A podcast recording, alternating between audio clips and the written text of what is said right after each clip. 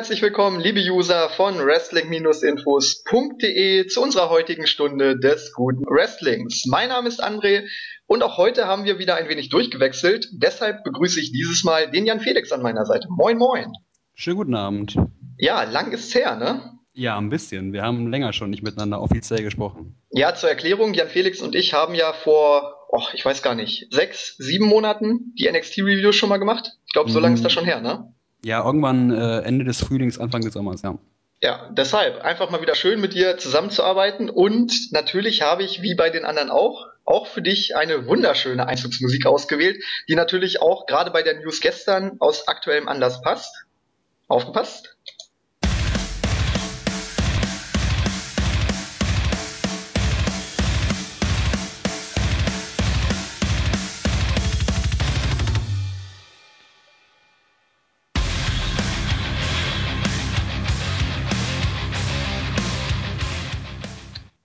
Immer noch ein großartiges Lied für einen Entrance. Die Musik von Seth Rollins? Ja. Ich, ich muss gestehen, die von Samoa Joe finde ich noch etwas geiler.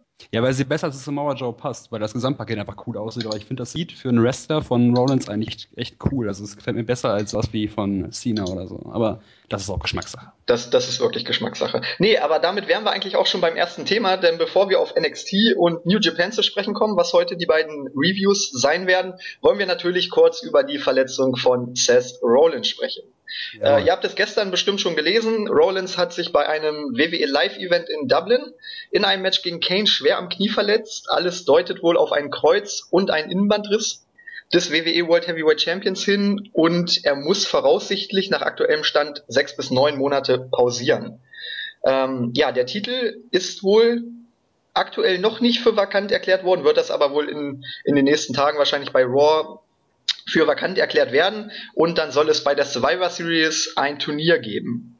So, jetzt die Fragen an dich. Wie bitter ist der Ausfall von Rollins für die WWE? Wie wird man den Mangel an Topstars lösen? Und natürlich, wer wird der neue Champion? Ja, also bevor ich die Fragen beantworte, grätsche ich mal ganz kurz rein bei dem, was du sagtest. Ähm, auf der WWE Homepage und bei, WWE, äh, bei der WWE App äh, ist der Titel offiziell schon vakant, nur hat man es nur noch nicht in der Show präsentiert. Habe ich heute Nachmittag gesehen. Mhm. Ähm, ja, wie, wie, wie schwerwiegend ist der Ausfall? Also ich glaube, gerade daran, ähm, an, den, an der aktuellen Situation erkennt man, dass die WWE große Fehler gemacht hat, keine anderen Leute aufzubauen als äh, Rollins selbst. Ähm, im Board haben sich die Kommentare überschlagen auf der Startseite genauso und bei WWE Deutschland und so weiter auch. Ähm, man ist sich irgendwie darüber einig, dass die WWE relativ viele Fehler gemacht hat, was es angeht, andere Leute mal stark darzustellen. Denn wenn man jetzt mal guckt, gibt es eigentlich niemanden, der so recht als ähm, ja, glaubwürdiger Champions dastehen könnte. Und gerade für Rollins persönlich ist es halt auch sauschade, wenn man überlegt, dass er in den letzten Wochen wieder ein bisschen besser dargestellt wurde äh, ist es auch schade. Und vor allen Dingen, er hat halt diesen schwachen Champion gespielt und wenn man diesen Run jetzt so schnell beenden muss, zwangsläufig, dann kam nie der Turn oder dieser, dieser Punkt, wo man gesagt hat, oh, okay, ab jetzt ist er wirklich äh, angekommen. Es ist halt sehr schade, dass man gerade so einen Run so beenden muss, finde ich. Ja, es erinnert ein bisschen an Rey Mysterio, ne? 2006, ja. als er den Titel damals gewonnen hat, war es auch so. Sein Run gilt ja bis heute als der schlechteste äh, Heavyweight Championship Run der Geschichte. Und äh, Seth Rollins tut mir einfach total leid, denn seine Darstellung in den letzten Monaten war für die Katz, ohne Frage. Jetzt hat man es, glaube ich, gerade verstanden gehabt und dann kommt diese Verletzung dazwischen. Also insgesamt eine ganz, ganz unglückliche Geschichte. Ähm, wie man das Ganze löst, ist natürlich die Preisfrage. Also wir haben gestern schon philosophiert, man könnte Daniel Bryan zurückbringen, man könnte Brock Lesnar nochmal zusätzlich bezahlen und ihn zurückbringen. Manche haben von Stone Cold Steve Austin geredet, also das ist natürlich sehr weit hergeholt, aber ja. äh, The Rock hatte ich auch gelesen. Ja, aber irgendwas muss man natürlich machen. Also die, die Ratings sind jetzt schon im Keller. Ich, ich meine, Seth Rollins war jetzt nicht der Draw, wo man sagt, wie zum Beispiel bei John Cena, wo man sagt, okay, der kann die Ratings wenigstens etwas anheben, beziehungsweise wenn er nicht da ist, dann fallen sie. Ob das bei Rollins jetzt der Fall ist, ich meine, Rollins hat wirklich die Shows in den letzten Wochen getragen. Es war ja wirklich so, dass er überpräsent fast war. Das stimmt. Vielleicht, vielleicht ist das sogar gar nicht schlecht, dass äh, die Person Seth Rollins jetzt erstmal fehlt oder der Charakter, ähm, um einfach die Shows da auch ein bisschen zu entlasten, damit sie eben nicht mehr so extrem ausgelegt sind auf Seth Rollins. Das könnte ich mir als, als positiven Punkt vorstellen, aber natürlich die Star Power fehlt, denn auch wenn Rollins schlecht dargestellt äh, wurde, der Name zieht natürlich. Jeder weiß mit Rollins etwas anzufangen. Einige sagen, oh, das ist total der Loser und der hat Angst und läuft immer weg und kann nur durch seine J&J Security gewinnen. Die anderen sagen, das ist ein herausragender Wrestler, der nur nicht zeigen durfte, äh, was er drauf hat. Letztendlich ist es aber so, dass sich jeder doch irgendwo für Rollins interessiert hat und dieser Punkt fehlt dann eben einfach. Von daher kann ich mir durchaus vorstellen, dass die Ratings jetzt noch weiter in den Keller gehen werden, wenn WWE jetzt nicht sofort eine Antwort parat hat. Ich, ich bin ja nach wie vor der Meinung, dass die Antwort Roman Reigns sein wird. Ob das der richtige Schritt ist, äh, ist weiß ich auch nicht. Also es ist wirklich eine ganz, ganz unglückliche und schwer zu lösende Situation aktuell. Ist auch so. Also das Timing, ähm, natürlich ist es nicht, nichts getimtes, aber das Timing könnte schlechter nicht sein. Und ähm, ich weiß nicht, also was du gerade erwähnt hast, dass Rollins entweder für viele der Feigling ist und für andere ein guter Wrestler, der nicht so viel zeigt. Das ist natürlich jetzt nicht zum Beispiel mit John Cena zu vergleichen, aber letztendlich polarisiert er auf eine gewisse Art und Weise, weil jeder hat eine Meinung über ihn, ob man ihn jetzt hasst oder liebt, aber er ist im Endeffekt ein Gesprächspunkt für fast jeden. Das ist halt schon mal ihm zugute zu halten. Ähm, die Frage von wegen, wer jetzt diesen Spot einnehmen soll äh, als Champion, ja, ich weiß nicht, du hast es ja gesagt, es wurde viel diskutiert. Ich äh, finde, es gibt kaum Zweifel daran, dass es Roman Reigns sein wird. Entweder wird es Reigns oder Reigns wird um den Titel gescrewt, aber ich kann mir jetzt nicht vorstellen, dass man plötzlich, was ich jetzt auch gelesen hatte, Ambrose oder Owens zum Champion macht. Das kann ich mir am besten Willen nicht vorstellen. Denn letztendlich, weiß ich nicht, man will ja immer diesen glaubwürdigen Champion haben und Rollins war es für viele Leute nicht und jetzt holt man plötzlich irgendjemand aus der Versenkung und macht ihn zum Champion. Ich glaube nicht, dass es dann auch gerade die Patentlösung dafür wäre. Ähm, Gleiches gilt für mich ein bisschen für Daniel Bryan. Das mag auch Geschmackssache sein. Ich bin großer Befürworter von Daniel Bryan. Ich finde den Kerl echt super.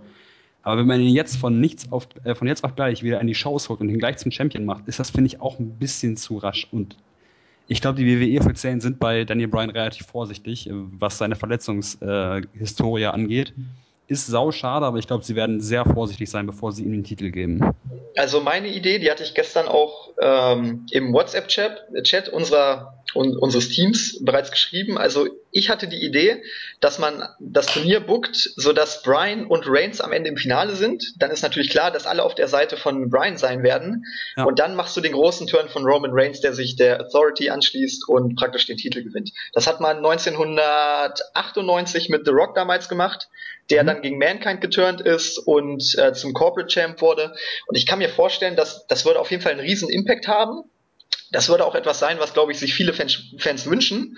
Und von daher würde es auf jeden Fall Sinn machen. Nur hast du dann eben das Problem, wenn du wirklich Brian noch nicht wieder 100% äh, fit hast, du hast einfach keinen Herausforderer.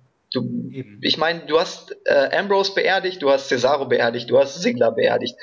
Äh, ja, da hört es dann auch schon auf. Randy Orton ist nicht da, Cena ist nicht da. Also du hast eigentlich gar kein Face, was du dann gegen Reigns stellen könntest. Und das ist eben das Problem, ähm, was ich sehe. Gott bewahre, dass es Kane oder Big Show sind.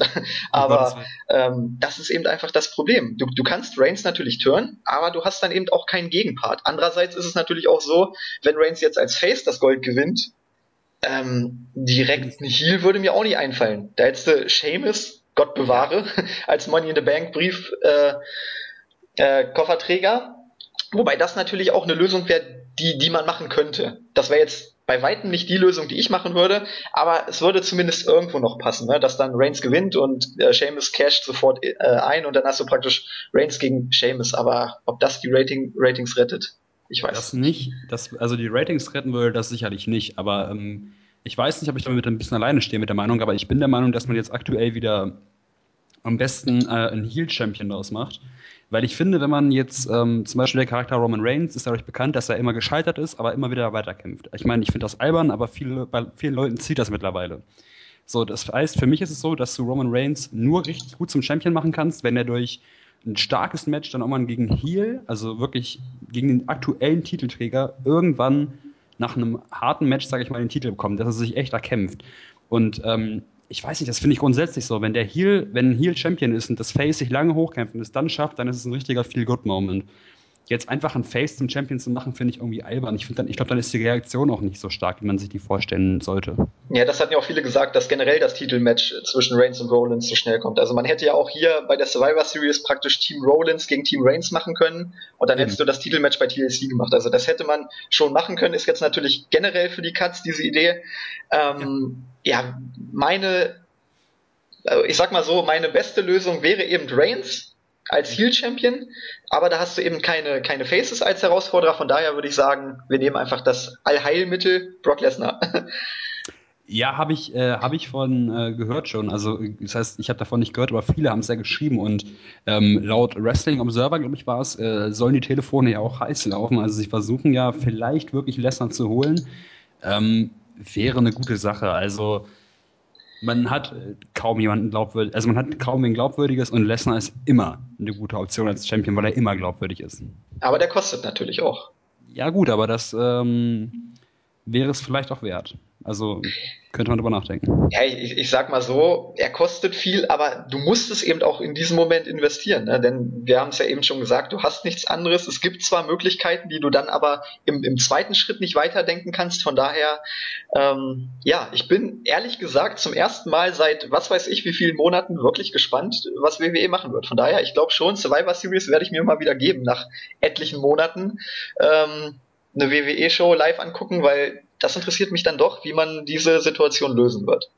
Das Geile ist ja eigentlich, dass ähm, endlich mal wieder richtig, richtig Spannung da ist und dass die WWE für diese Spannung eigentlich gar nicht mehr selbst verantwortlich ist. Also es passiert ja nicht durch gutes Storytelling, sondern nur, weil man jetzt irgendwie einen plötzlichen Ausfall hat. Sonst wäre das sicherlich nicht halbwegs so spannend geworden. Ja, wobei ich, wie gesagt, ich, ich, ich habe so die Befürchtung, dass man dann vielleicht doch tatsächlich Reigns gegen, gegen Sheamus bucken wird. Keine Ahnung. Mal gucken, was, was man macht. Aber die letzten Wochen waren ja eigentlich relativ gut gebuckt, was ich so gelesen und gehört habe. Von daher Stimmt. bin ich da einfach mal positiv gestimmt, dass ich eine gute Survivor Series sehen werde und dann auch eine gute Lösung als Champion. Damit sollten wir das auch, glaube ich, hinter uns lassen. Wir haben keine Ahnung, was passiert, aber wir lassen uns einfach überraschen, oder? Genau, ja. So, dann kommen wir zur eigentlichen Review. NXT. Jawohl. ähm, NXT begann in dieser Woche mit Asuka gegen Cameron, die ihre NXT-Rückkehr feierte. Ole! Auch hier zeigte Asuka eigentlich dem gesamten WWE Diven Roster gleich wieder von Beginn an, was Pro Wrestling wirklich bedeutet. Ich meine, dieser Flying Armbar Ansatz zu Beginn war grandios, er hat sofort gezeigt, was, was Asuka drauf hat, wo sie hin will, wo der Weg in diesem Match hinführen soll. Ähm, denn wenn wir ehrlich sind, Cameron hatte zu keiner Zeit eine wirkliche Chance. Also es war ja so, Cameron hatte eine kurze Dominanzphase mit den typischen WWE Diven Moves, habe ich geschrieben, äh, an den Haaren ziehen oder auf die Matte hämmern. Äh, dann hat sie diesen, diesen, äh, was war das, Spagat, Leg gezeigt, den, den Melina früher auch gezeigt hat.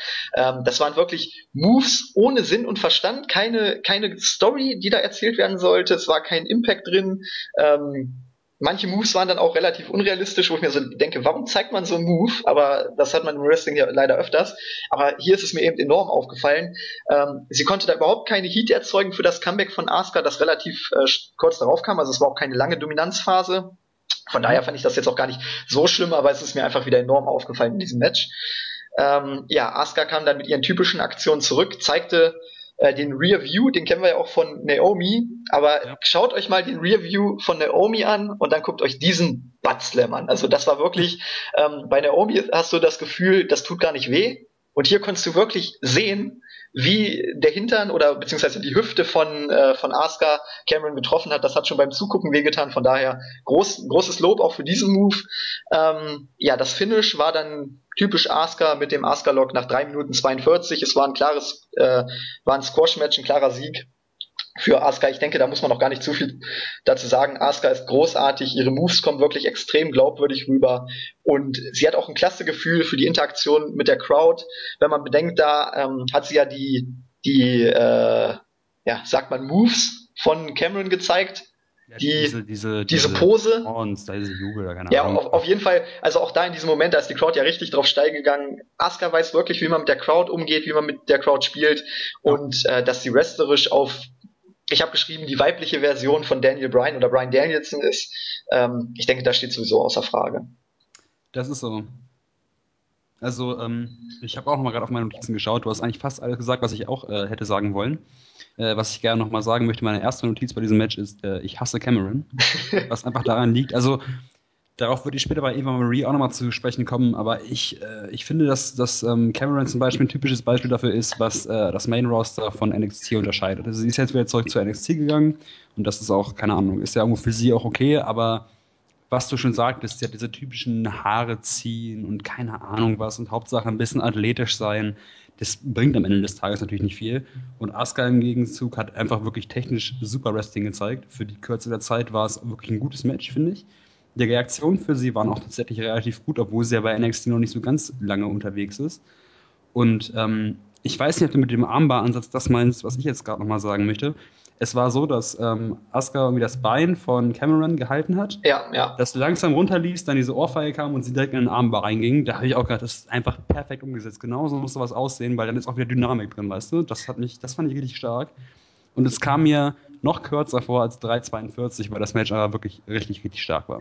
Ja, vor allem in, in dieser Situation war es eben auch so, Asuka war noch relativ locker und dann wollte eben Cameron diese Ohrfeige zeigen und dann hat Asuka praktisch umgeschaltet und war auf einmal im Beast Mode. Und zack, Richtig. sofort kam der Flying Armbar out of nowhere, um Randy Orton zu grüßen. Ähm, grand, grandios, wirklich genial. Da sieht man auch, äh, was für eine Technik die drauf hat. Ne? Auch, auch wenn sie es vielleicht äh, hier gegen Cameron nicht so gut zeigen konnte, wobei man sagen muss, stell dir mal vor, Eva Marie hätte gegen Cameron gekämpft. Ne? Also Eben, das Match, hol man, hol man ein besseres Match aus Cameron raus als das, so ja, ungefähr. Also ich wollte gerade sagen, für 3 Minuten 42 war das wirklich ein, in Anführungszeichen, ansehnliches Match. Äh, klar, von den 3 Minuten 42 hat ungefähr Asuka 3 Minuten und 20 dominiert. ähm, wie gesagt, da waren mal ganz kurze Dominanzphasen dann von Cameron dabei mit, mit den Haare ziehen und so weiter. Ähm, ja, braucht man nicht viel mehr zu sagen. Asuka wurde gestärkt, alles gut. Perfekt, ja. So, dann sahen wir einen Rückblick auf die Attacke von Scott Dawson und Dash Wilder auf Enzo Amore und Colin Cassidy. Äh, Carmella stand backstage bei Tom Phillips, Phillips zum Interview bereit. Ähm, sie bestätigte die Verletzung von Big Cass. Dash und Dawson unterbrachen sie dann, bettelten sich ein bisschen verbal mit ihr. Es ging hin und her. Carmella kündigte Rache an und verschwand. Dash und Dawson gaben dann bekannt, dass sie kommende Woche auf die NXT Tag Team Champions, die Ward Villains, treffen werden und natürlich wollen sie die Titel gewinnen. Ja, keine Ahnung, also kurz und knackig. Man hat ähm, die echte Verletzung jetzt auch mal zur Sprache gebracht in den Shows. Das war halt vernünftig. Ähm, ja, keine Ahnung, im Endeffekt nicht allzu langes Segment, das aber gesagt hat, ey, pass mal auf, nächste Woche wollen wir die Titel, ähm, weiß ich nicht, so mit den Zuschauer ja auch einzuschalten irgendwo, finde ich. Man sagt mal klipp und klar, man will, man ist hier, um den Titel zu gewinnen und keine Ahnung, es war halt nicht viel, aber es war halt für das, was es war, gut. Ja, ich, ich komme da nachher drauf zu sprechen. Wir haben ja dann noch das Interview mit den Wort Villains. Ähm, mhm. Ich, ich mache das dann einfach nochmal. Also das Einzige, was ich mir hier noch aufgeschrieben habe, ähm, Devin Taylor ist ja wirklich äh, nicht gut gewesen als Interviewerin. Das stimmt. Aber Tom Phillips Punkt, Punkt, Punkt. Nicht besser. Nein, aber Tom Phillips ist größer. Das ist mir nämlich mit Camella aufgefallen. Meine Fresse ist Tom Phillips groß. Und normalerweise ist es doch so, dass die Interviewer klein aussehen sollen, damit die Wrestler halt richtig stark und groß wirken. Ne? Und in dieser Situation dachte ich einfach, fuck, Carmella ist ziemlich klein. das finde ich im Main-Roster ähm, immer so großartig, wenn Jojo die Interviews führt. Die sieht ja nur wirklich aus wie ein abgebrochener Meter. Und dann ja. sieht man auch mal, was das für große Kerle sind, sage ich mal, die jetzt auch da äh, im Ring stehen. Ja, ich, ich fand das in der Situation nur wichtig, äh, witzig, dass WWE sonst immer so viel Wert auf, auf Körper und, und Stärke und Powerhouses legt. Und dann hat man hier wirklich einen, einen Interviewer, der einfach fast alle Wrestler überragt. Denn ja. auch wenn man, wenn man ehrlich ist, Dash und Dawson waren jetzt auch nicht viel größer, ne? Nee, eigentlich nicht nicht. Also die sahen jetzt nicht aus wie die Ultraviecher. Ja, deshalb, nee, das, das ist mir da aufgefallen. Wie gesagt, zum Rest kommen wir dann äh, beim Interview der Wort Villains dazu. Alles klar. Weiter ging's mit Jason Jordan und Chad Gable. Gable bezeichnete das Team als World's Greatest Tag Team, aber Jordan unterbrach ihn und sagte, dass sie diesen Namen auf keinen Fall nutzen könnten. Immerhin habe es schon einmal ein Team mit einem schwarzen und einem weißen Amateur-Ringer gegeben. Ich fand es einfach großartig. Ähm, wie er ihn plötzlich unterbrach und sagte, ey, so wollen wir uns doch nicht nennen, jetzt hör auf. So, wer ihn einfach abgewürgt hat. Es war wie bei das Segment zuvor, also noch eher, es war noch kürzer, aber es war einfach, einfach für die Kürze der Zeit war es einfach wirklich lustig. So, ich habe das gesehen und habe echt geschmunzelt und ich fand es einfach klasse. Ja, das, das Witzige ist ja, dass Shelton Benjamin und Charlie Haas ähm, im Ring ziemlich athletisch und, und durchaus gut waren. Ja. Aber so die, die Ausstrahlung von, von Chad Gable hatte ein Charlie Haas nie. Also da muss man auch ehrlich sein, Charlie Haas, äh, also Chad Gable hätte mit Charlie Haas den Boden gewischt, sage ich mal so. Weil Chad Gable hat einfach eine, eine Mimik drauf, das ist ja sowas von großartig.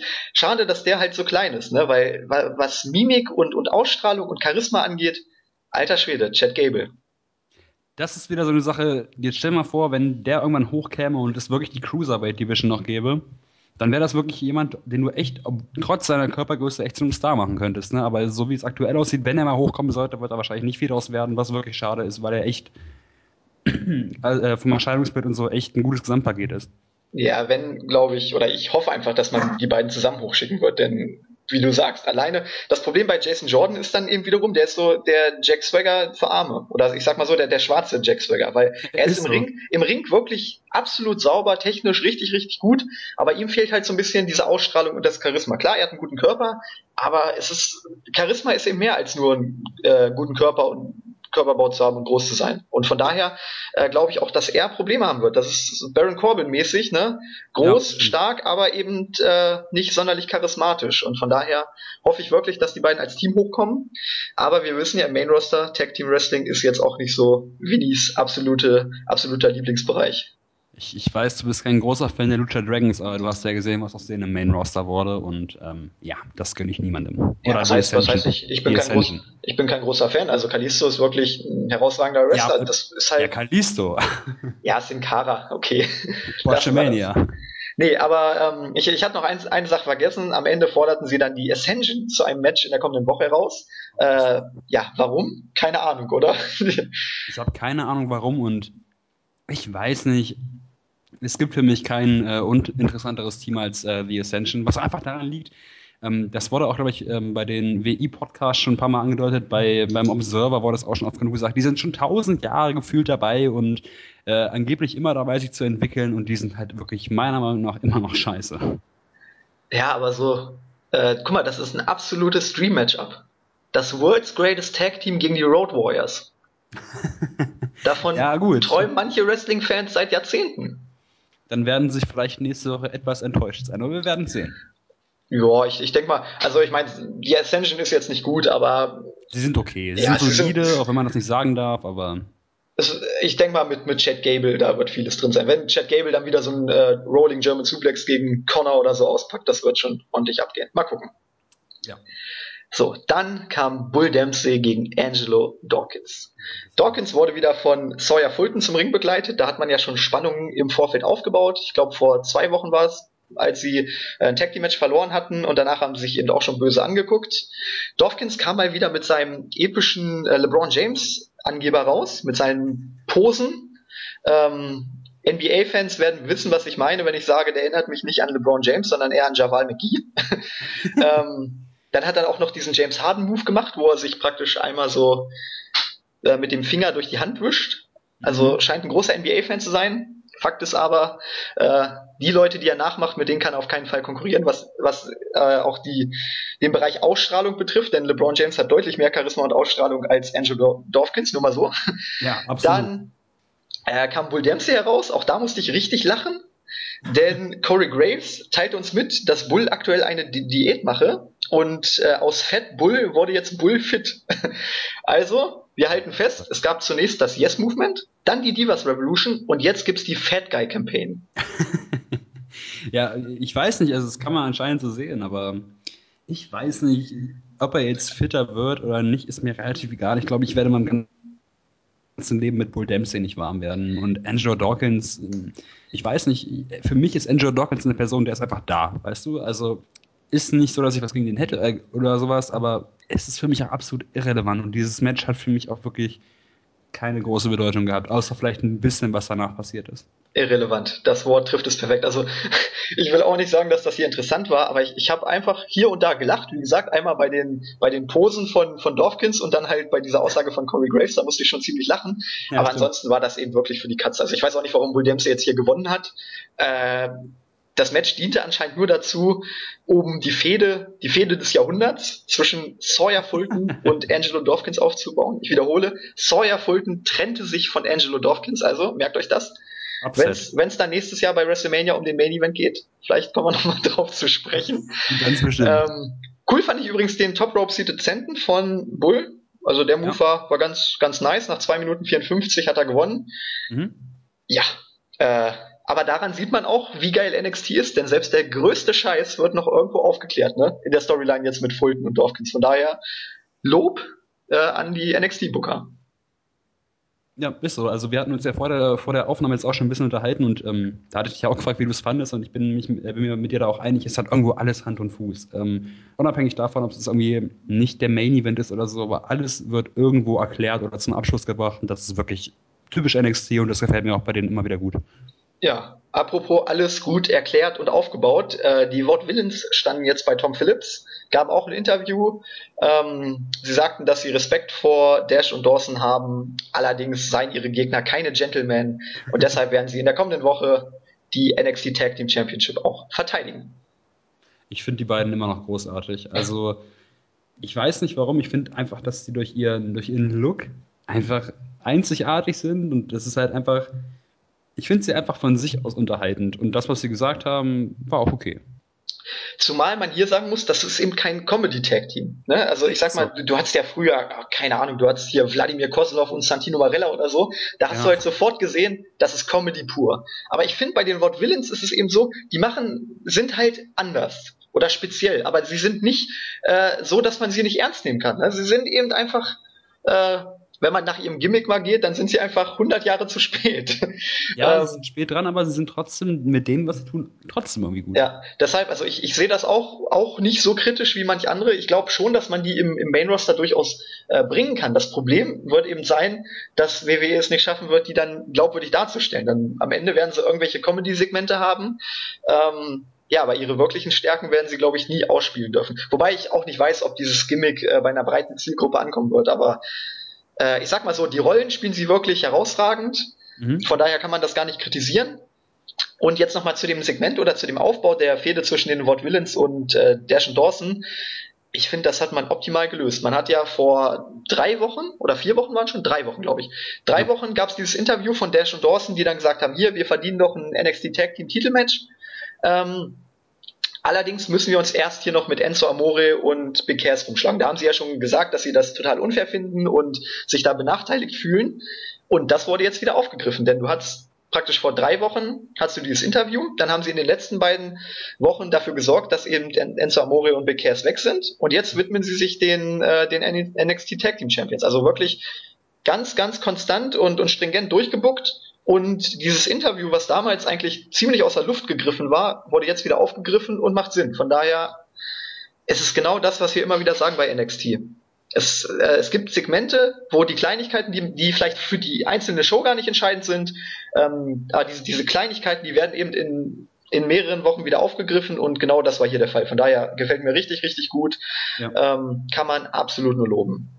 Finde ich auch. Also bei NXT sieht man immer wieder, man buckt auf lange Sicht. Man sieht nicht nur die einzelnen Wochen, sondern auch das Gesamtprodukt innerhalb der mehreren Wochen. Und wie du sagtest, es ergibt wirklich Sinn. Zumal, zumal man sagen muss, in der NXT Tag Team Division ist jetzt auch mal richtig Feuer drin. Du hast ja noch Chad Gable und Jason Jordan, die jetzt so ein bisschen außen vor sind. Ich denke, die äh, ja, werden die Ascension relativ leicht besiegen und dann auch weiterhin stark dargestellt werden. Also das ist ja auch die Kritik im, am Main Roster, dass du immer nur die Leute pusht, äh, die auch sage ich mal, gebraucht werden. Also wenn du jetzt keine Feder hast, verlierst du meistens Matches. Und hier ist es eben Was wirklich so. Sowas. Genau, Jordan und Gable, die haben jetzt keine, keine Fehde, aber sie gewinnen halt trotzdem. Gott bewahre, wenn sie jetzt gegen die Ascension verlieren. Ähm, aber bisher war es eben so. Nein, aber was ich damit sagen will, es ist einfach so, da ist richtig Pfeffer drin, du hast die beiden, dann hast du hier eine Fehde mit den Rod Villains und Dash und Dawson und weitergedacht, egal wer jetzt ähm, dieses Tag Team Titelmatch in der kommenden Woche gewinnen wird, du hast auf jeden Fall schon mal eine Fehde für die Zukunft. Denn wenn Amore und Cassidy zurückkommen, dann wollen die auf jeden Fall Rache von Dash und Dawson. Und da ist es jetzt eigentlich egal, ob der Tag Team Titel auf dem Spiel stehen wird. Ähm, da wird es auf jeden Fall richtig hart zur Sache gehen. Und von daher kann man hier, ich habe mir aufgeschrieben, Dash und Dawson gleich Conor McGregor, denn bei UFC ist es ja auch so, Conor McGregor hat im Dezember den Titelkampf gegen Jose Aldo und eigentlich redet jeder schon über die Kämpfe gegen TJ Dillashaw. Das ist ähm, der Champion im Bantamgewicht, also praktisch eine Gewichtsklasse tiefer. Mhm. Und im Leichtgewicht äh, Rafael dos Anjos beziehungsweise Donald Cerrone. Die kämpfen auch gegeneinander und mit denen hat er sich auch schon angelegt. Also es ist eigentlich völlig egal, ob er jetzt den Federgewichtskampf gegen, also Titelkampf gegen Jose Aldo gewinnt. Ähm, die, die Experten und Journalisten sind sich alle einig, egal ob er gewinnt oder verliert. Der nächste Kampf wird dann entweder um den Leichtgewichtstitel oder um den Bantamgewichtstitel sein. Praktisch, dass er jetzt schon, obwohl er den größten Kampf seiner Karriere vor sich hat, hat er schon den übernächsten Kampf auch schon sicher. Und genau das ist eben bei Dash und Dawson auch so. Die haben hier das Titelmatch in der nächsten Woche, aber mhm. die, die in Anführungszeichen größere Fehde mit, äh, mit Amore und Big Cass, die kommt eben danach. Und von daher perfekt gebuckt, auch schon ähm, weitsichtig gebuckt ist ja so ein bisschen aus der Not heraus, ne? Mit der Verletzung konnte man ja jetzt nicht rechnen. Aber, aber ich finde, man hat das wirklich optimal gelöst und von daher bin ich einfach richtig gespannt, wie es dann abgeht, wenn Amore und Cassidy zurückkommen. Eben, also man hat für die Zukunft auf jeden Fall schon mal was in der Hinterhand und ich glaube, dass man da, egal was äh, in den nächsten Wochen passiert, irgendwann nochmal diesen, ja, keine Ahnung, den Moment hat, wo das wieder aufgegriffen wird und dann wird es funktionieren, also wird funktionieren, wird, das Publikum wird sich auch erinnern, also die NXT-Fans sind da eigentlich immer recht präzise und wenn die merken, okay, da gab es schon mal irgendwas in der Richtung, dann werden die das wieder aufgreifen, dann wird es auch funktionieren, also ich glaube, das hat man gut gemacht. Ja, zumal man das ja so klar angedeutet hat. Also da muss man ja gar nicht, das ist ja keine Kleinigkeit. Das ist ja wirklich eine große Attacke gewesen, zweimal. Man hat es eben noch mal im Rückblick gezeigt. Also das sollte man nicht vergessen. Wird man auch nicht. So, dann bereitete sich Apollo Crews Backstage auf sein NXT Championship Match gegen Finn Balor vor. Äh, ja, gibt's nicht viel zu sagen. Die einzige Frage, die ich mir gestellt habe, warum zur Hölle ziehen sich Apollo Crews und Finn Balor in der gleichen Umka äh, Umkleidekabine um? Ja, warum bleibt der Titel da? Also, ja, ja weil, weil, Finn Balor, weil Finn Balor sich auch in der Umkleidekabine umgezogen hat. Aber, ja, aber stell, stell, dir mal vor, Klitschko und sein Gegner würden sich in der gleichen Kabine umziehen. Das ist doch total sinnfrei. Ja, vor allen Dingen, man, man macht ja immer dieses, was wäre, wenn das echt wäre? Dann genau. warum sollte ich mich dann mit meinem Kontrahenten, ich meine, Schalke und Dortmund wechseln auch nicht, äh, haben auch nicht die gleiche Halbzeitkabine und äh, quatschen da, keine Ahnung, miteinander über die nächste Halbzeit. Das ist einfach surreal irgendwie ja, ich, ich denke, man wollte einfach den Titel nochmal zeigen, dass er praktisch ja, die Augen auf den Titel hat. Ähm, ja, hätte man vielleicht ein bisschen besser lösen können. Ist jetzt auch, auch keine Katastrophe. Da kann ja sein, dass, äh, dass Cruz sich da mal kurz in die Kabine von, äh, von Balor geschlichen hat, um, sie, um sich mal den Titel anzugucken. Also finde ich jetzt ja. nicht so schlimm. Wie gesagt, es ist mir eben nur aufgefallen, wo ich mich dann so gefragt habe. okay, weiter ging's mit Bailey. Auch die stand bei Tom Phillips. Tom Phillips war wieder zwei Köpfe größer. Ähm, und Bailey stellte uns ihre Tag Team Partner für das Match in der kommenden Woche gegen Alexa Bliss, Blake und Murphy vor. Ähm, es waren die Hype Bros. Jawohl. Und ich war nicht gehypt, als die beiden dann ins Bild gehüpft kamen. Ich meine, generell bei WWE, wir hatten es vorhin gesagt, ist die Tag Team Division jetzt nicht so toll, aber NXT hat eben schon ein paar gute Teams. Und mhm außer Sawyer Fulton und Angelo, vielleicht waren auch, ja, das, das war es wahrscheinlich. Sie wollte wahrscheinlich Angelo Dorfkins und Sawyer Fulton wählen, aber die waren ja jetzt leider nicht mehr zusammen und dann musste sie als Ausweg ähm, die Hype Bros nehmen. Nein, Spaß beiseite. Also äh, ich glaube schon, dass es da bessere Lösungen als die Hype Bros gegeben hätte. Ist richtig. Also ich habe mich ähm, subjektiv gesehen, habe ich mich gefreut, weil ich ähm, ich weiß nicht, ich fand es aber witzig, aber du hast eigentlich schon recht, es gibt da schon andere Leute, die man da eher hätte hinstellen können die, glaube ich, auch einfach, keine Ahnung, mehr Sinn gemacht hätten und auch einfach die auch größere Namen vielleicht sind. Ich finde, da sieht man auch, äh, was für einen Stellenwert Blake und Murphy mittlerweile haben, denn sind wir ehrlich, die sind nur noch die Dullis, die mit Alexa zum Ring gehen, ne? Ja, mehr ist es nicht mehr. Alex, Alexa ist, ist der Star des Teams. Ja, ist echt so. Also von den beiden ist nicht mehr viel zu erwarten, glaube ich. Ja, sie sind halt wie Kurt Hawkins und Zack Ryder früher, ne? So die Edgeheads. Ja, Absolut austauschbar, lange Haare. Der Klassiker ja, also, ihre Rolle persönlich ist eigentlich nicht viel wert. Also sie spielen keine, keine wichtige Rolle. Nee, ich, ich denke mal, das wird auch so bleiben. Also Main Roster. Nee. Kannst du abhaken. Genau. Ähm, ja, zu dem Segment noch. Also ich war von den Hype Bros ziemlich genervt. Ich war von Tom Phillips generell die ganze Show über genervt, weil er einfach zu groß war. ähm, dennoch muss ich sagen, Bailey könnte ich mir stundenlang angucken, angucken, wie sie sich freut. Also eine, eine glückliche. So es, es, gibt nichts sympathischeres als eine glückliche Bailey. Vor allem, so. wie, wie sie sich dann, als, als die Hybros dann gesagt haben, ja, nächste Woche werden wir dir zur Seite stehen und so. Und wie sie sich einfach gefreut hat, dass sie endlich äh, zwei Partner gefunden hat. Ich fand das großartig. Und da sieht man auch wieder dieses, dieses Charisma und diese Ausstrahlung, wie einfach Bailey ohne was zu sagen und einfach nur mit, mit, ihr, mit ihrem Lächeln in die Kamera, da kann sie schon ähm, Sympathien gewinnen. Und das macht sie einfach so großartig. Sie muss nicht, sie muss gar nichts machen. Sie muss einfach nur dastehen und lächeln. Das ist eben genau das, was John Cena nicht kann. Ähm, eben, aber äh, ihre Sympathie ist aber auch zu keiner Zeit wirkt die auch nur ansatzweise gespielt. Also nein, man, nein, das, man sieht das und denkt sich, das ist einfach ein Liebesmädchen, die mag man einfach. Genau, genau. Das, das ist auch so, wenn du die auf der Straße triffst, die würde dich auch so angucken und sich freuen. Ja, genau, genau einfach, die, die ist einfach ein grundsätzlich glücklicher Mensch. Und ich mag glückliche Menschen. Muss ja nicht immer alles, alles negativ und schlecht sein. Eben, man, man ist ja lebensfroh. Genau. So, apropos lebensfroh. Eva Marie ist um zurück. Um Gottes Willen. Eva Marie ist zurück. Juhu. Ja, das war, war meine Zusammenfassung. Ja, ähm, ich ich habe mir dazu wirklich ein paar Sachen aufgeschrieben. Ich weiß gar nicht, warum ich das gemacht habe. Ähm, am Anfang des Matches war es so, dass Eva Marie ein bisschen mit der Crowd spielen wollte. Ähm, natürlich waren ähm, negative Reaktionen ähm, vorhersehbar, aber es war ja nicht so, dass dass dieses, das der typische Heal-Move gewesen wäre, wo die Crowd jetzt denjenigen ausbuht, weil er halt Heal ist oder Heal werden kann oder darstellen soll oder wie auch immer. Sondern man einfach von Sekunde eins gemerkt, sie finden sie einfach scheiße. Und sie ist auch einfach scheiße. Ähm, was ich mir aufgeschrieben habe, es gab kurz vorm Finish What was that chance vom Publikum. Nach dem also, Big Boot, ne? da musste ich aber mega lachen. Und der Finisher von Eva Marie ist ja wohl der größte Autounfall, den ich je gesehen habe. Ich weiß bis heute nicht, was es sein sollte. Ich habe aufgeschrieben. Es war nicht mal ein DDT. Es war nee, nicht ich habe geschrieben nach einem Fall aufs Gesicht der Gegnerin. Einfach gestürzt so. Ja, Sturz, Sturz aufs Gesicht der Gegnerin. Sie ist halt auch die typische Diva bei, äh, bei NXT, ne? Also sie ist genau das, meiner Meinung nach, was äh, die Women's Division bei NXT nicht darstellen sollte. Eine Sache noch, dann mehr, mehr sage ich zu dem Match dann auch nicht mehr. Das okay. Problem bei Eva Marie, ich habe mir auch mal Tolle Divas angeguckt und da kommt sie wirklich sympathisch rüber. Also wenn, sie sie selbst sein darf. Ne? Sie ist eigentlich total bodenständig, zurückhaltend und auch der totale Familienmensch. Also da war es irgendwie ging es um, um, die, um die Hochzeit und ihr Vater wollte irgendwie mhm. eine besondere Hochzeit und sie war dann total am Boden zerstört und wusste nicht, ähm, ob sie jetzt da auf ihren Vater hören soll und eine ganz besondere Hochzeit. Ich, ich weiß gar nicht mehr, ob das mit, mit Religion zu tun hat. Ich glaube, ich glaube, es war irgendwas mit Religion. Auf jeden Fall ging es darum eben, und sie war total am Boden zerstört und zwiegespalten, ob sie jetzt die Hochzeit nach, äh, nach diesen Maßstäben oder nach den anderen Maßstäben machen soll. Und da hast du halt wirklich gemerkt, das ist ein Familienmensch, die macht sich Gedanken. Und hier muss sie dann halt wirklich den Heel spielen, ne? Die arrogante, ja. eingebildete Eva Marie. Und du merkst wirklich, dass sie das gar nicht so richtig kann. Also sie ist in dem Sinne eine schlechte Schauspielerin, ähm, weil sie eigentlich ein total netter, ich, ich will jetzt nicht sagen Bailey-Niveau, aber sie ist eigentlich ein bodenständiger und netter Mensch. Und hier mhm. muss sie eben, weil, weil die Fans sie jetzt sowieso hassen, muss sie diesen arroganten Heel spielen. Und das kann sie nicht. Das kann sie einfach nicht. Das, das konnte man hier ganz klar sehen. Sie, äh, wie du gesagt hast, sie wollte da mit der Crowd spielen. Und sie hat dann eine Geste gemacht und hat danach die Arme runtergenommen und hat sich umgeschaut so, oh, Boon jetzt? Oh, die Boon, ja, die Boon. Ja, und so. da dachte ich mir so, genau so stelle ich mir das auch bei ihr vor. Also äh, das, das ist eben wirklich das, das Einzige, was mir noch aufgefallen ist. Und von daher, ich, das, das kann nicht funktionieren. Wenn, wenn NXT-Fans nicht wollen, dass du zum Star wirst, dann wirst du es auch nicht, weil auch die nicht. werden, die werden sie sowas von aus der Halle buhen, auch in den nächsten Wochen.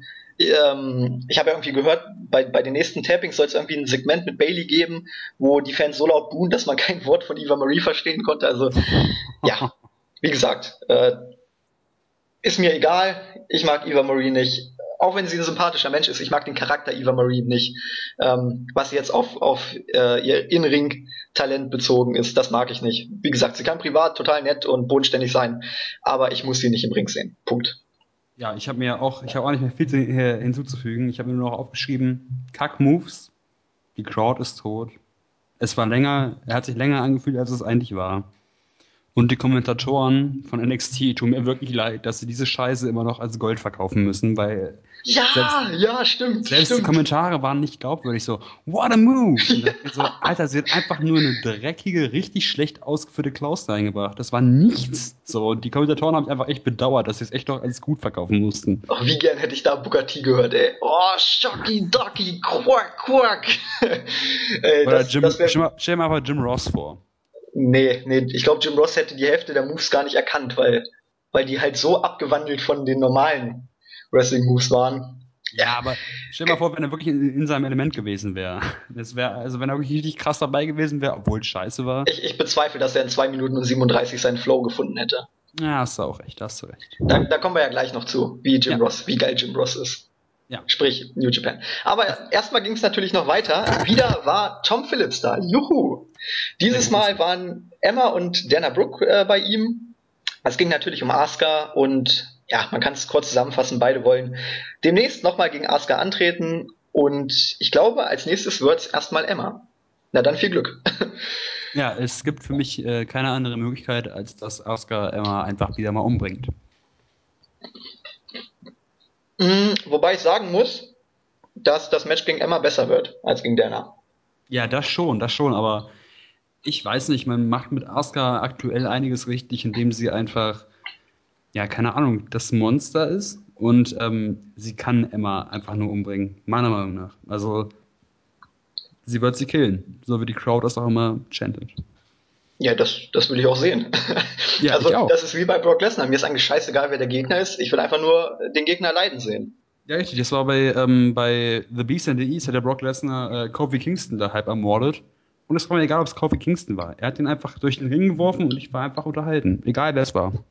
Ja, Brock Lesnar könnte auch, ja, auch wenn wir jetzt vom Thema kommen, Brock Lesnar könnte auch einfach gegen Sandsack wresteln. Und ich glaube, bei, bei Asuka ist es genauso, auch wenn sie natürlich nicht diese Kraft hat, aber sie hat eben die Technik. Und von daher, also Asuka, sie hat selbst gegen Cameron ein einigermaßen solides Match gezeigt oder ein durchaus gutes Match. Ähm, von daher, wie gesagt, wenn sie das noch gegen, gegen Eva Marie schaffen sollte, dann ist, hat sie meinen vollen Respekt. Dann, dann ist sie für mich die größte Wrestlerin aller Zeiten. Denn ja, ich bin mir, mir absolut sicher, dass, dass das nicht mal Trish Stratus oder äh, Medusa, Alanda Brace, äh, Alanda, Alunda Brace, ja. Genau. oh, Sprachfehler. Es ist spät.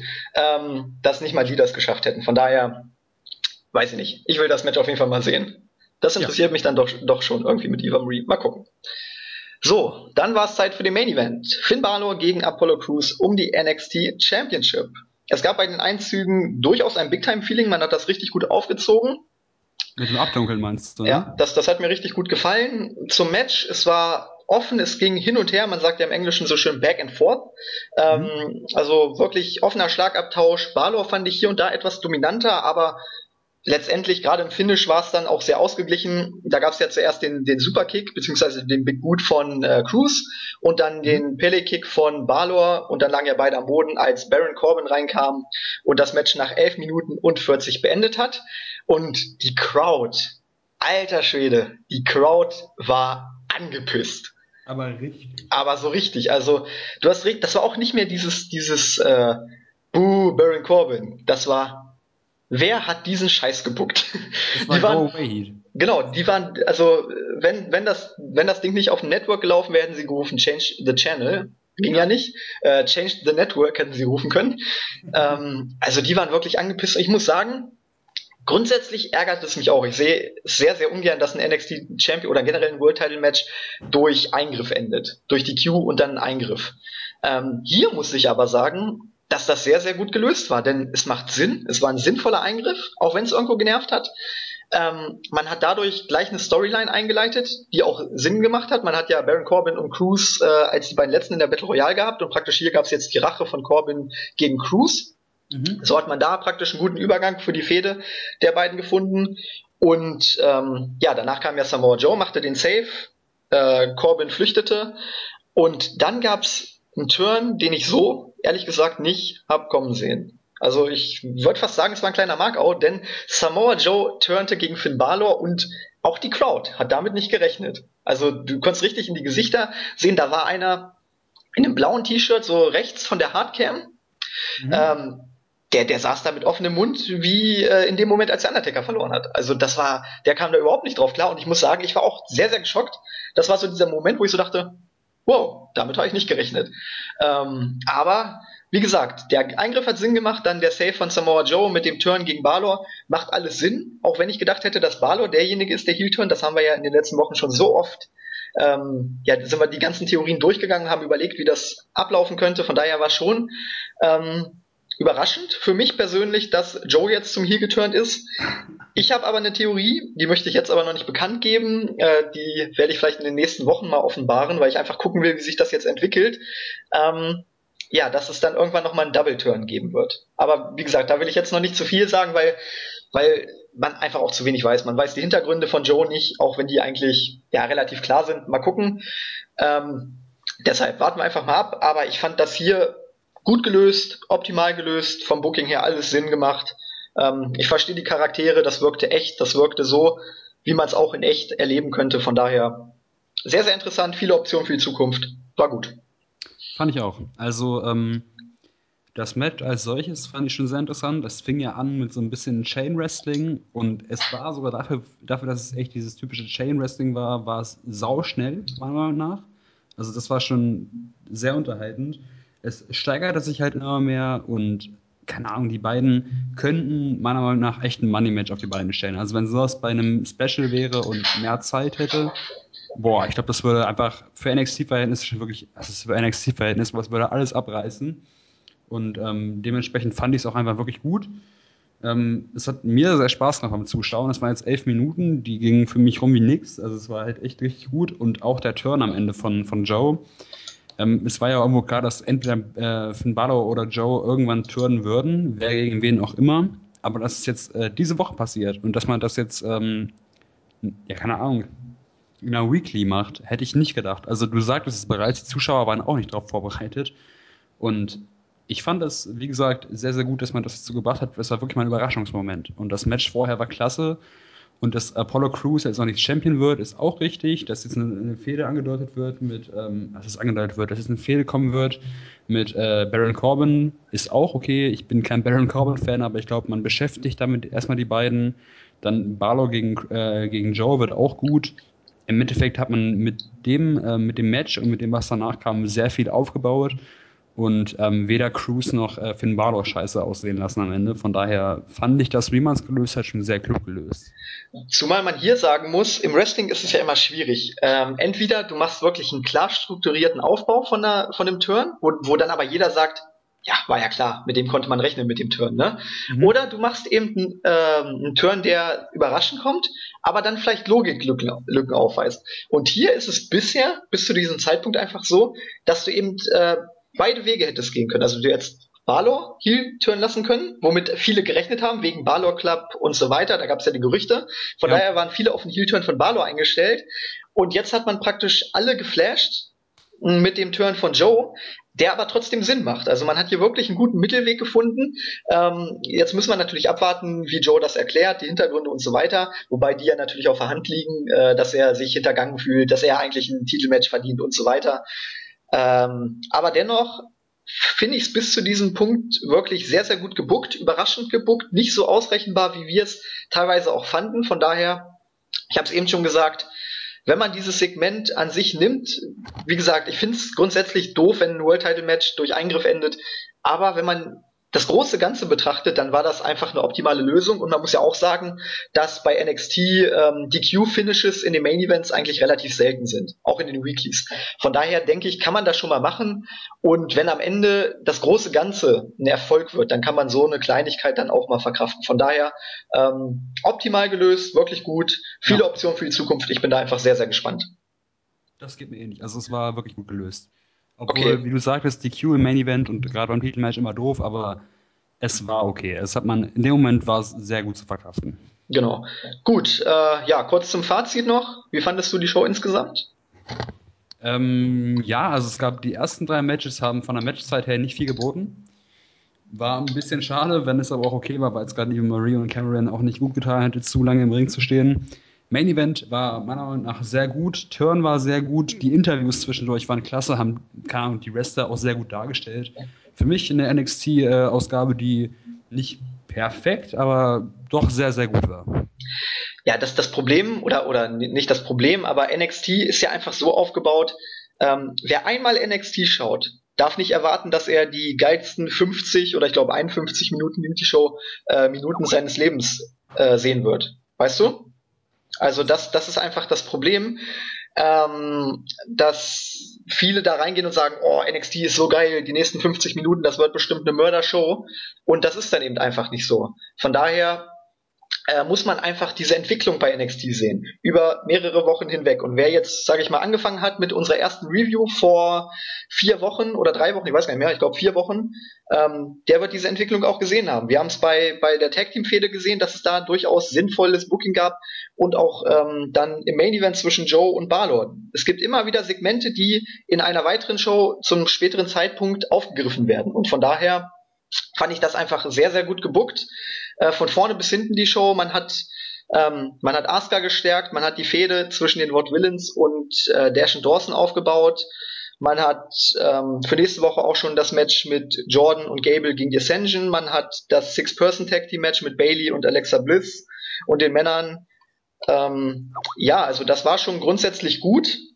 Ja. Wie gesagt, natürlich, du hattest auch so einen Lückenfüller dann mal mit Bull Dempsey. Aber es, es ist eben so, die, die, die einzelne Weekly ist nie eine 10-Punkte-Show. Das, das ist bei NXT einfach nie so. Aber wenn du vier Wochen lang, sage ich mal, NXT verfolgst und dann auch in, in der Nachbetrachtung nochmal die Weeklies davor Revue äh, passieren lässt, dann merkst du wirklich, äh, wie gut die Weeklies dann waren und, und auch welchen Sinn manche Segmente hatten. Und das macht NXT eben so großartig. Und deshalb würde ich mich da auch dir ganz klar anschließen. Ähm, diese Show für sich allein war mit Sicherheit äh, keine 10-Punkte-Show, wie gesagt.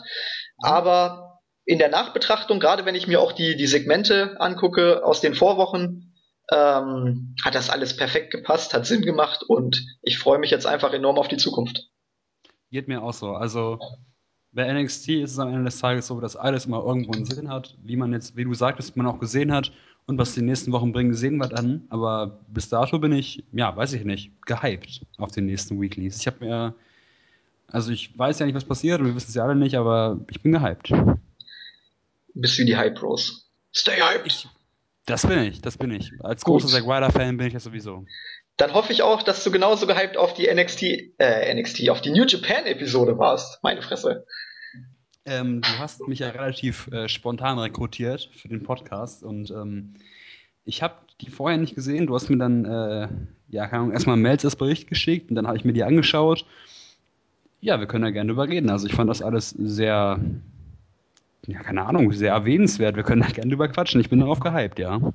Okay, ja, es ist immer schwierig, äh, vielen Leuten New Japan näher zu bringen, denn es ist eben das Problem, das du hast, erstmal die Kommentatoren. Ne? Du hast japanische Kommentatoren und ähm, wenn ich jetzt zum ersten Mal New Japan schaue und weiß eben auch nichts über die, die einzelnen Charaktere und verstehe ihre Moves nicht, das ist ja gerade bei Shinsuke Nakamura immer sehr, sehr extrem, ähm, dann finde ich das auch, also ich kann verstehen, wenn dann einer sagt, hm, Nakamura, der zappelt ja rum wie so ein Hyperaktiver. Okay, verstehe ich. Aber wenn du eben seine Story kennst, dann verstehst du, warum er eben solche Aktionen bringt.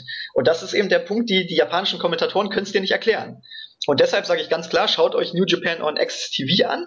Äh, das ist auch eine Sendung, die geht eine Stunde, zeigt immer mal wieder so die größten Matches aus der Vergangenheit. Also Wrestle Kingdom 9 war jetzt im Januar 2015, sprich vor gut zehn Monaten. Ähm, beziehungsweise elf Monaten sogar schon. Ähm, ja, und Wrestle Kingdom 9 ist für mich nach wie vor eines, wenn nicht sogar das beste Wrestling-Event aller Zeiten. Also ich fand das wirklich grandios. Ähm, die letzten Wochen gab es da schon viele Matches, unter anderem Ishii gegen Makabe hat von Melzer vier ein Viertel Sterne bekommen, AJ Styles gegen Tatsuya Naito hat vier Sterne bekommen. Die gab es in den letzten Wochen schon. Und in dieser Woche hat man eben den Co-Main-Event von äh, Wrestle Kingdom 9 gezeigt, Shinsuke Nakamura gegen Kota Ibushi um die Intercontinental Championship.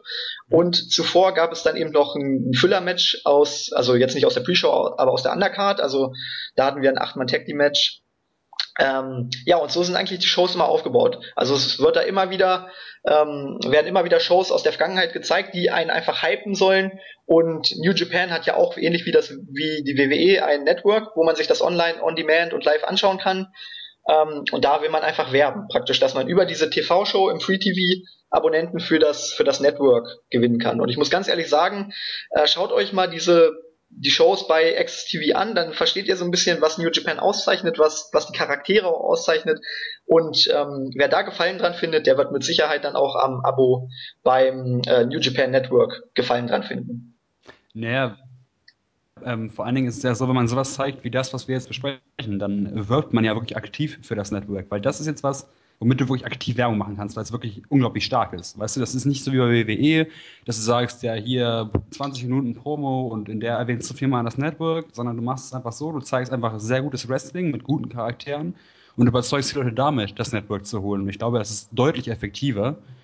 Und ähm, ja, Genauso macht man es wahrscheinlich auch richtig. Zumal man aber sagen muss, dass es bei New Japan halt nicht so die, die Storyline-Entwicklungen aller WWE gibt. Also du hast jetzt keine ja, stimmt, Weekly stimmt ähm, wie Raw zum Beispiel, wo Storylines aufgebaut werden, sondern äh, du hast praktisch Road to, ähm, to Punkt, Punkt, Punkt Shows, also je nachdem, wie auch immer das Event dann heißt, zum Beispiel Road to Wrestle Kingdom 9, da hast du eben Shows, wo ein bisschen was aufgebaut wird, aber im Großen und Ganzen basiert New Japan eben auf Sport. Also man muss das wirklich dann aus sportlicher Sicht sehen. Ähm, die ganzen Leute werden auch wie Sportler dargestellt, also es gibt jetzt äh, keinen Undertaker, sag ich mal, der da auf einmal Hokuspokus macht, sondern es ist wirklich äh, eine sportliche Darstellung, aber wer echtes Pro Wrestling liebt, der wird, wird auch New Japan gut finden. Von daher, also schaut einfach mal rein. Wie gesagt, wir reviewen jetzt hier diese Ausgabe aus dieser Woche.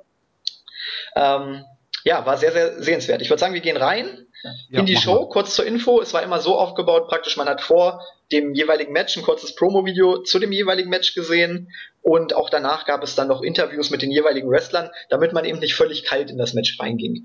Es ging los mit, mit dem, äh, wie eben schon angesprochen, Eight-Man Tag Team Match, Toru Yano Naomichi Marufuji Shane Haste, Mikey Nichols, äh, die vier gegen Suzuki Gun, Lance Archer, Davy Boy Smith Jr., der Sohn von, vom British Bulldog, dann Shelton Benjamin und Takashi Izuka. Das Match ging fünf Minuten. Ich glaube, wir können wir können es relativ kurz abspeisen. Ne? Es war ein typisches Füller-Match. Ähm, ja, so nach dem Motto, wir nehmen alle Worker, die noch über sind und packen sie einfach auf die Karte. Das gibt's ja bei WrestleMania neuerdings auch mal mit der Battle Royale. Äh, so kann man dieses Match eigentlich zusammenfassen. Das war jetzt mit Sicherheit kein, keine Kunst auf dieser Karte, aber es war eben einfach das Füller-Match. Ähm, jeder kam mal in den Ring, zeigte ein paar Moves und dann kam auch schon der nächste. Also nichts Besonderes. Deshalb, also ich habe da nicht viel zu sagen. Ich weiß nicht, willst du noch irgendwas irgendwie ausführen? Das Einzige, was mir in Erinnerung geblieben ist, war der äh, Top Rope Belly to Belly von Shelton Benjamin, aber ansonsten war das jetzt nichts Großes. Ich habe auch nicht äh, wirklich was hinzuzufügen. Also wir haben in der Vorbesprechung ja über die einzelnen Shows mal kurz geredet und das ist natürlich so, bei der Matchzeit, die man hier hatte, mit so vielen Workern auf einmal, kannst du von keinem einzelnen großartig viel präsentieren.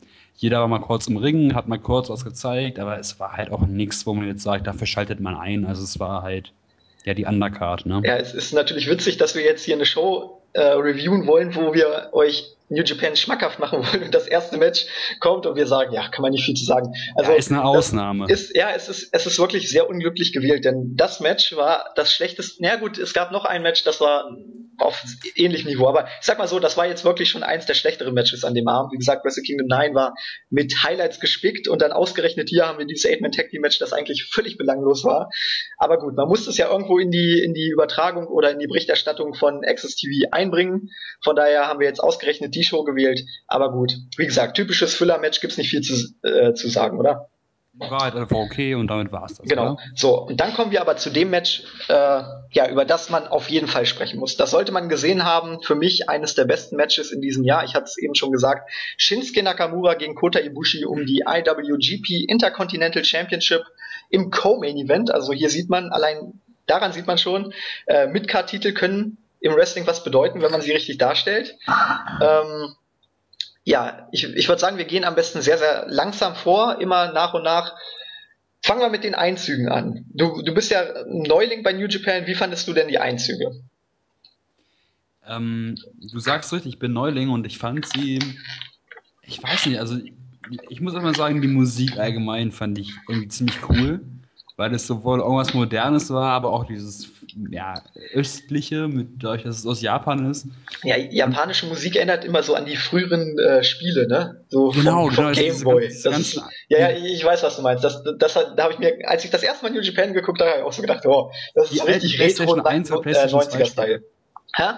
Die alten PlayStation 1 oder PlayStation 2 Spiele so. Ja, ja, genau, das ist so richtig Retro 90er-Style. Aber ähm, ja, keine Ahnung. Im Endeffekt, weiß ich nicht, die, die Crowd ist auch so eine Geschichte bei New Japan, die ganz anders ist als ähm, zum Beispiel in den USA. Ähm, schon euphorisch, aber doch dabei immer noch ein bisschen sehr verhalten, wie ich finde. Ja, das, das, äh, die, das ist auch ein, ein großer äh, Kritikpunkt von vielen, die sagen, oh, die Crowd, die geht ja gar nicht steil und so. Da gab es nämlich ein Match mit, mit äh, Ah Gott, was war das? Ein IWGP Junior Tag Team Championship Match, glaube ich, mit, mit äh, hier Kyle O'Reilly, Bobby Fish, dann die Young Bucks waren dabei. Mhm. Noch zwei andere Teams, also Four-Way, und die sind wirklich à la PWG da durch den Ring geflogen.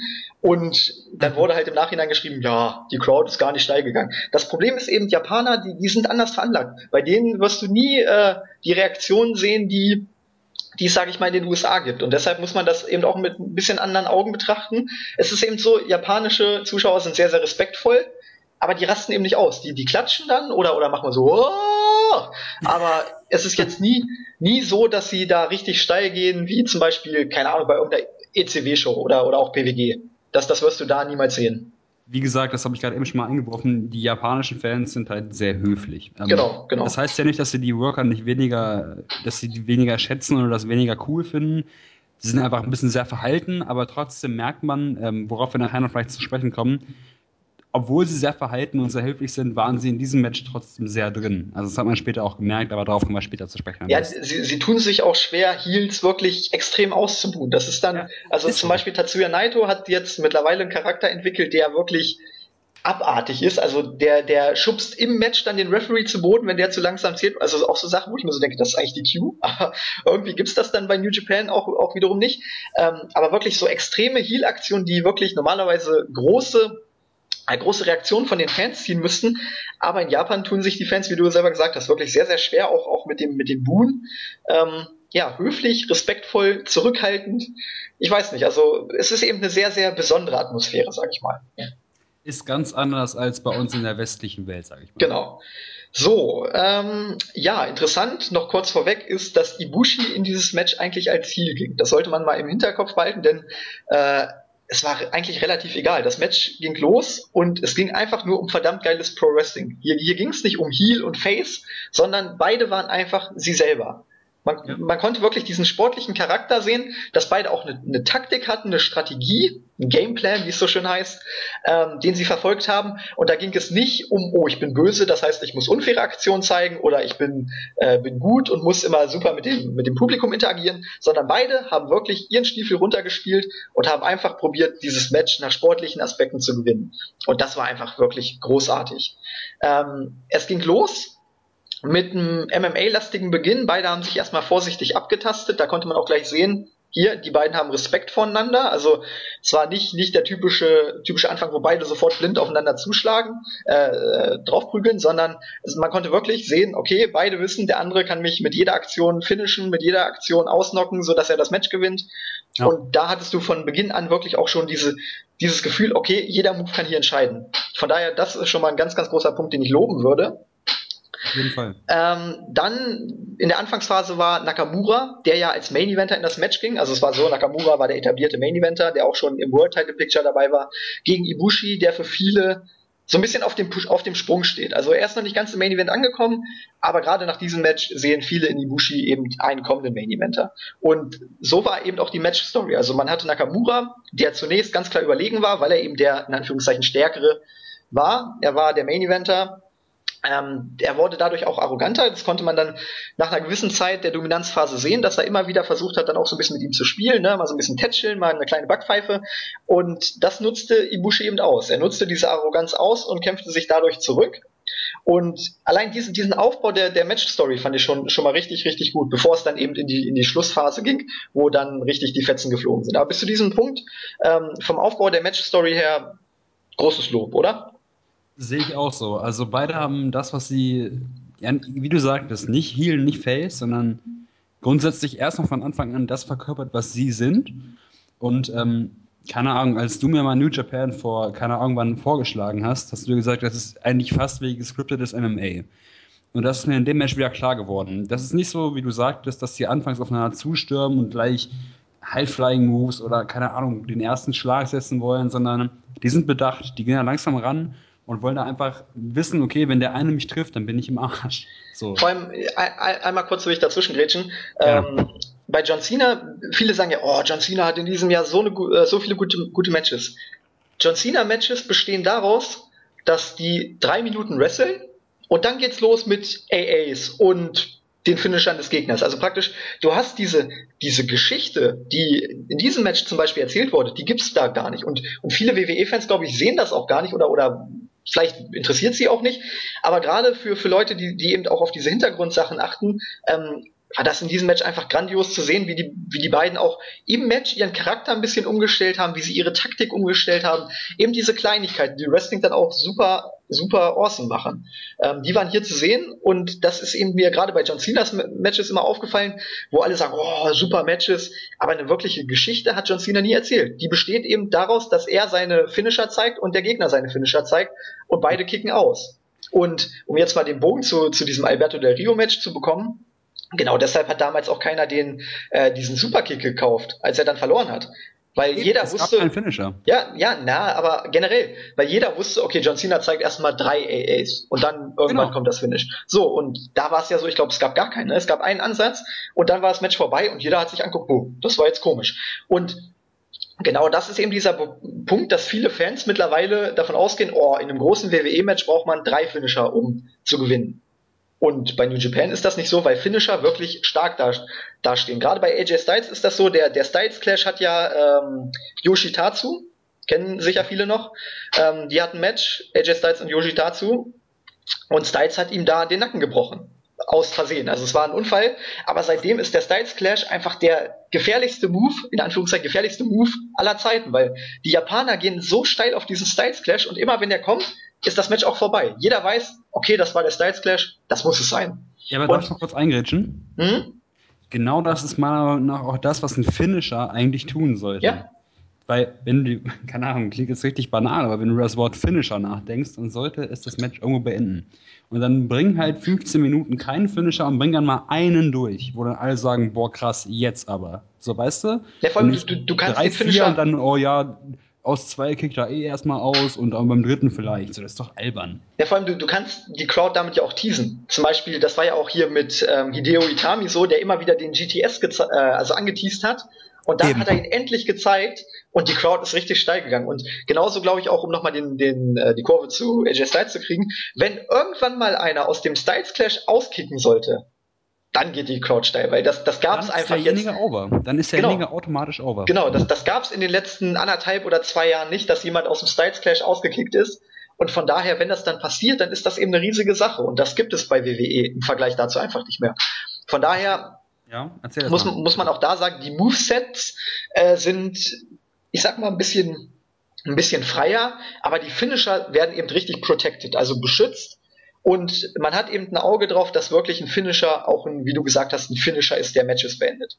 Das ist bei New Japan ganz, ganz wichtig. Eben, was ich gerade noch sagen wollte, ähm, ich will jetzt kein, äh, keine Kneipengeschichten auf den Tisch holen, aber wenn ich mit meinen Freunden, ähm, da wo ich herkomme, mal ab und zu mal Raw gucke oder sowas, da meinen auch alle, früher war eine FU so eine Aktion, danach warst du tot. So. Und heute kannst du John Cena drei EFUs zeigen, kannst den Gegner auch dreimal abknallen. So, und das bringt halt alles nichts. Aber ein Finisher muss halt irgendwo ein Finisher bleiben, was du gerade auch sagtest. Und das machen wir bei New Japan wirklich sehr, sehr gut. Genau. So, dann ging es in die angesprochene Schlussphase. Also bis zu diesem Zeitpunkt war es, wie gesagt, so Nakamura hat dominiert, wurde dann aber arrogant eingebildet und dadurch kam Ibushi, der Underdog in Anführungszeichen, zurück und kam auch immer besser in das Match rein. Also Ibushi hat sich über dieses Match hinweg zum Star entwickelt. Er ging als Underdog in das Match und dann irgendwann war der Punkt gekommen, wo er auf einmal Oberwasser hatte. Auf einmal war er der bestimmte Mann, auf einmal konnte er die Aktion zeigen. Er hat dann äh, einen Springboard Moonsault nach draußen gezeigt, der mhm. richtig, richtig crazy war. Das war so ein bisschen der, der Höhepunkt. Ähm, dann gab es noch einen, German Suplex wie Cesaro. Cesaro macht das ja als Superplex, wo er den Gegner praktisch vom Apron in die Luft hieft und dann nach hinten mit dem, äh, mit dem Superplex zu Boden hämmert. Hier gab es das mit einem German Suplex, also stellt euch das mal vor, vor allem Ibushi ist äh, ja vom Körper her vielleicht auf Daniel Bryan Niveau und Shinsuke Nakamura ist eher John Cena. Also stellt euch praktisch mal vor, Daniel Bryan zeigt einen, einen Cesaro-like German Suplex vom Top Rope gegen John Cena. Schwer vorstellbar, aber da sieht man auch, wie unfassbar diese Aktion war. Eben. Und in dieser Phase war es eben wirklich so, Ibushi hatte die Vorteile und man hatte das Gefühl, oh mein Gott, Ibushi wird Nakamura den Topstar entthronen, ihm den Titel abnehmen. Ähm, allerdings waren, waren die Nearfalls auch, also ich habe sie schon gekauft, aber dann gab es auch so Momente, zum Beispiel dann hat, ähm, hat Ibushi, weil er auch immer selbstverliebter und arroganter wurde, weil er gemerkt hat, oh, jetzt habe ich Oberwasser, jetzt kann ich das Match dominieren, dann entwickelte er auf einmal diese Arroganz. Und dann zeigt er sogar den Bombardier von Nakamura und Nakamura kickte bei 1 aus. Und das war eben so ein Moment, was wir vorhin gesagt haben. Normalerweise der Finisher, auch, auch wenn der Gegner praktisch den, den Finisher äh, von Nakamura jetzt hier Ibushi gezeigt hat, ähm, trotzdem hat jeder gedacht, oh, das könnte das Finish sein. Und dann kickt er bei 1 aus und steht auf, so nach dem Motto, willst du mich eigentlich verarschen? Und ja, ist echt so, leck mich. Genau, und boah, da bin ich echt richtig, richtig steil gegangen in diesem Moment, weil das eben genau dieser Moment, auf den Moment habe ich das ganze Match über gewartet oder beziehungsweise das hat man ja schon monatelang aufgebaut, indem man den Finisher stark dargestellt hat. Und in diesem Moment war es dann so, wo ich so dachte, wow, geil. Für solche was, Momente schaut man Wrestling. Das ist grandios. Was ich auch äh, richtig gut fand, was du auch schon angesprochen hast, war, äh, keine Ahnung, Ibushi ist halt wirklich, ich habe mir das vorher mal ein bisschen angeschaut, wer wo steht, sage ich mal, ja, weil ich erst auch nicht aktiv gucke bisher. Aber Ibushi war für mich am, ja, war, ist ein guter Wrestler, aber jetzt nicht der Top-Guy, so bisher, von der Darstellung her. Aber er hat sich so, Ahnung, hochgekämpft, dass du einfach dachtest, Alter, er könnte es wirklich packen, so, er könnte ihn einfach wirklich platt machen. Er hat äh, eine Dominanzphase gehabt zwischendurch, wo du echt dachtest, Alter, er macht ihn wirklich kalt. Und das fand ich wirklich richtig stark. Ähm, ich weiß nicht, Armageddon 2007 Triple H gegen Jeff Hardy. Ja, Sagt das was? Genau das gleiche Match. Da war es auch so, Triple H als to äh, Topstar dominierte ja. die Anfangsphase, dachte schon so, oh, Jeff Hardy mit Kader, den mache ich locker kalt. Und das Match kippte wirklich mit jeder Minute kippte es mehr in Richtung Jeff Hardy und am Ende hat Jeff Hardy gewonnen. Hier war es allerdings dann nicht so. Hier war es so, äh, Ibushi stand wirklich ganz knapp vor dem Sieg. Ähm, aber Nakamura war dann einfach den letzten Schritt besser, hat nochmal ein letztes Comeback gefahren, hat da wirklich äh, Elbows, Schläge, Tritte, also das war, waren dann auch keine Wrestling-Moves mehr, sondern einfach nur noch eine wilde Schlacht, wo er draufgeprügelt hat. Ähm, und dann hat er seinen Bombardier gezeigt und das Match nach äh, 20 Minuten und 12 Sekunden gewonnen. Also diese, diese Story, das ist mit Worten wirklich schwer zu beschreiben, weil man, man muss es einfach gesehen haben. Diese Match-Story äh, muss man erlebt haben, muss man gesehen haben. Grandios, wirklich grandios. Das sehe ich auch so. Also ich bin ja im Gegensatz zu dir jetzt nicht der typische New Japan-Gucker und trotzdem war ich in dem Match einfach drin, weil du einfach diese Anfangsphase hattest, dann war es dieses Comeback, dann war es, es war immer so ein Hin und Her und am Ende des Tages war es so, du hast einfach die Match-Story verstanden, ohne die grundsätzliche Story zu kennen. Weißt du, es war einfach so, dass du mhm. gesehen hast, okay, dann kommt nochmal da was, das kommt, das kommt, dann war auch immer es war einfach immer von vorn bis hinten irgendwo Spannung drin. Erst ein bisschen langsamer, dann wurde es schneller, das Match hat sich aufgebaut und am Ende des Tages war es für mich einfach ein großartiges Match, ohne dass ich die Show regelmäßig gucke. Genau, also das ist auch der, der wichtige Faktor. New Japan ist eben mehr als einfach nur Matches. Es sind in diesen Matches Stories verpackt, es werden Geschichten in den Matches erzählt. Es gibt eben nicht diese Storylines im Vorfeld, sondern die Storylines spielen sich in den Matches ab. Und wer, wer wie gesagt, Pro Wrestling liebt und wer äh, jetzt nicht so ab auf, auf die Storylines abfährt, der wird bei New Japan auf jeden Fall das, das richtige Produkt finden. Denn genau darauf ist es eben ausgelegt, dass es mehr Sport ist, mehr auf äh, reines Wrestling ausgeht und darüber eben Storylines erzählt werden. Von daher, äh, Melzer hat dem Match fünf Sterne gegeben, ich habe dem Match fünf Sterne gegeben, ich glaube Jens hat dem Match fünf Sterne gegeben. Ich weiß nicht, gibst du auch fünf Sterne? Ich äh, würde auch fünf Sterne geben, ja, ich fand's großartig. Ja, deshalb, also grandioses Match, das solltet ihr euch wirklich angucken. Das gibt's, glaube ich, auch bei, bei Daily Motion. Wer jetzt äh, New Japan nicht hat, muss einfach mal suchen. Äh, man findet es schon auf gewissen Plattformen. Ähm, ja, wie gesagt, grandiose Match-Story, ultimative Darstellung beider Wrestler, enormer Push für Ibushi über das Match hinweg. Ähm, es war jetzt technisch nicht immer ein Traum, das muss man auch sagen, aber es war eben verdammt verbissen und richtig stiff. Und das zeichnet ja auch New Japan aus, dass es eben Strong Style ist, so heißt das. Es ähm, war ein die, Fight. Genau, die, dieser Stil, es war real, sage ich mal, also dass du wirklich sagst, boah, das ist real shit, ne?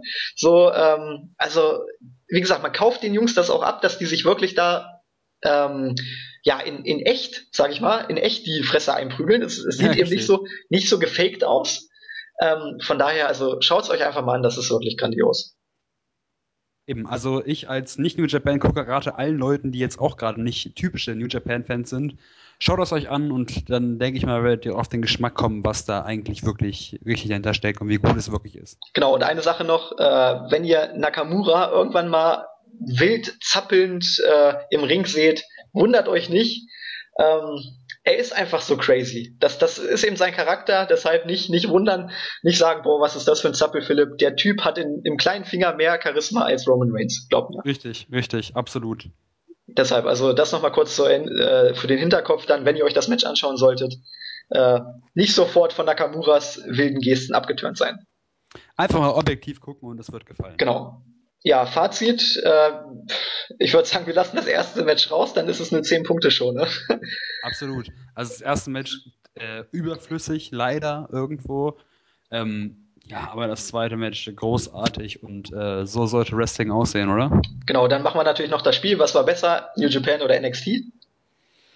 Äh, dadurch, dass wir das erste Match bei New Japan mit drin hatten, äh, würde ich das gar nicht so weit. Also, ja, doch, dann trotzdem New Japan. Also äh, der Main Event war großartig. Bei NXT waren drei Matches ne und eins gut und bei New Japan war ein Match auch nicht pralle, aber das andere dafür umso besser. Also vielleicht doch eher New Japan. Wo, wobei man hier natürlich auch sagen muss, man kann es schlecht vergleichen, denn NXT ist eben eine wöchentliche Show und hier hatten wir auf der anderen Seite ein Event. Ne? Das ist jetzt genauso, als wenn Eben. man äh, anstatt NXT einfach mal WrestleMania Brock Lesnar gegen Roman Reigns oder so rausnehmen würde. Das kannst richtig, du eben schwer richtig. vergleichen. Also ich sag mal, für den reinen Unterhaltungswert war New Japan mit Sicherheit besser mit diesem grandiosen Main Event. Aber wer Woche für Woche NXT schaut, der weiß auch genau, ich hatte es ja vorhin gesagt, warum NXT so awesome ist. Von daher, genau. Äh, ja, man kann es schwer vergleichen. Schaut euch am besten beide Ausgaben an. Es war beides grandios, kann man nur weiterempfehlen. Von daher, es hat mal wieder richtig, richtig Spaß gemacht.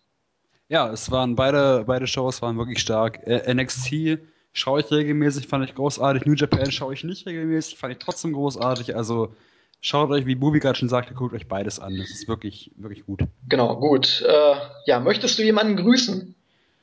Ähm, ja, klar, natürlich. Ähm, ich grüße ähm, den Jens, ich weiß nicht warum. Ich grüße mal den Jens und ähm, den Instant Classic, den Niklas, falls er das hört.